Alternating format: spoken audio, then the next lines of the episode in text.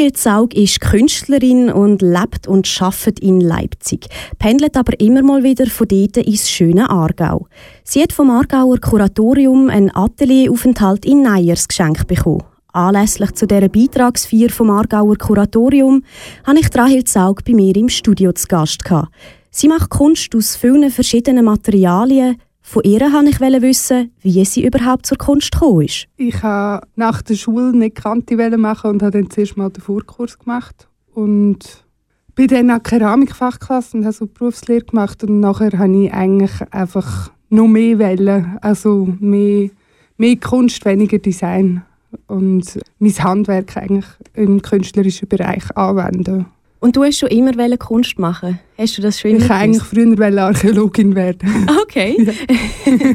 Aber nachher so, ich glaube, so ab 14 habe ich dann, ist das irgendwie klar gewesen, dass ich auf jeden Fall etwas Künstlerisches machen will. Und was machst du für Kunst, Rahel Zaug? Wie sieht deine Kunst aus? Äh, das ist auch so ein bisschen schwierig zu sagen. Also vom Material her möchte ich mich nicht einschränken. Vielleicht kann man sagen, konzeptuelle Skulpturen oder konzeptuelle Installationen. Also es gibt eigentlich hinter jeder Arbeit eine Geschichte, wo sich vielleicht nicht auf den ersten Blick erschließt, aber äh, wo ein ganz wichtiger Teil von der Arbeit ist. Und die Arbeit ist aber dann immer Material.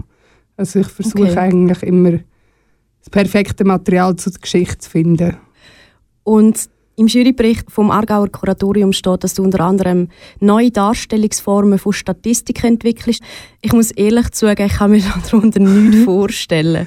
Was heißt das genau? Also ich habe ähm, vor kurzem mein Diplom gemacht. Also ich bin im Februar fertig geworden und dort habe ich mich mit äh, der zeitgenössischen Kunst beschäftigt, speziell Skulptur und habe selber Statistiken erstellt, was für Skulpturen äh, im Moment gefragt sind. Mhm. Also ich bin eigentlich so äh, die wichtigsten Museen für zeitgenössische Kunst durchgegangen und habe dann die Liste von denen in Sammlungen erstellt und dann eine Art von Statistik entwickelt, was das in der zeitgenössischen Kunst verlangt wird, damit ich mich dem kann fügen und berühmt werde. So, das ist eigentlich mein Ziel in, in erster Linie.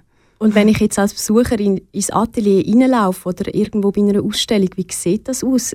Sind die denn aufgehängt? Die Skulpturen, die habe ich zerlegt.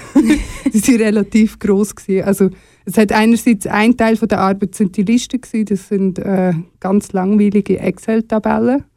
Die haben aber nachher zusammen mit dreidimensionalen Skulpturen eigentlich eben die statistischen Werte aufgezeigt. Also das heißt, sind eigentlich 3D-Infografiken am Ende. Okay. Aber ähm, die waren halt relativ gross und darum habe ich sie wieder auseinandergenommen. Also die sind jetzt gerade nicht sichtbar.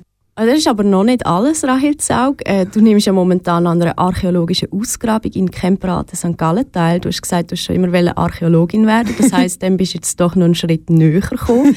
Wie bist du dort dazu gekommen? Äh, ich habe das Konzept geschrieben für eine Arbeit, die sich mit Archäologie als Werkzeug beschäftigt und habe darum dann so einen Feldkurs gemacht in Gebisdorf.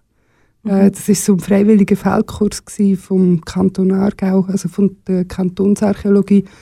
Und die haben mich nachher dort auf St. Gallen weitervermittelt, weil als Künstlerin braucht man auch immer ein bisschen Geld zum Arbeiten. Ja, und jetzt habe ich dort eigentlich einen Job als Ausgräberin für zwei Monate. Und hast du dort schon viel gefunden, oder was grabt man dort so aus? Ja, eigentlich hauptsächlich äh, versucht man Zusammenhänge zu sehen von dem Dorf oder von dieser Siedlung, die dort war. Das heisst, man grabt Pfostenlöcher aus mhm. und äh, schaut, wie sind die Häuser gestanden und zwischendurch, also eigentlich eigentlich ist man Müllsammler von den Römern. also alles, was die weggerührt hat, das finden wir dann. Und das ist sicher auch Inspiration für deine weitere Kunst, oder? Ja, auf jeden Fall. Ja. Also es kann sein, dass äh, mein nächstes grosses Thema die Archäologie wird sein und dann mich wieder eine Weile lang beschäftigen. So die Künstlerin Rahel Zaug. Heute ist ihr letzter Tag an der archäologischen Ausgrabung in St. Gallen. Im Februar geht es dann aber an Atelienaufenthalt in Neyers. Das hat ihr ein Aargauer Kuratorium ermöglicht. Rahel Zaug verbindet viel mit Neyers. Ich bin seit, seit ich kann denken, immer mit meinen Eltern ins Unterengadin, statt an den Strand. das hat mich dann in der Pubertät ein bisschen angeschissen. Aber äh, trotzdem habe ich irgendwie einen sehr, sehr starken Bezug zu dieser Gegend und freue mich mega, dass ich mal ganz lange dort sein kann. Wie lange geht denn das? Wie, wie lange ist der Atelieraufenthalt? Insgesamt viereinhalb Monate. Mhm. Und wie kann man sich den Aufenthalt vorstellen? Kommst du dort ein Zimmer rüber oder ein Atelier? Also Atelier logisch, aber... Also in Neyers gibt es so ein Künstlerhaus dort. Ah, äh, ich weiß gar nicht, wie viele Leute dann gleichzeitig wie ich dort sind. Sind schon auch sind nicht vielleicht zehn oder so. Mhm.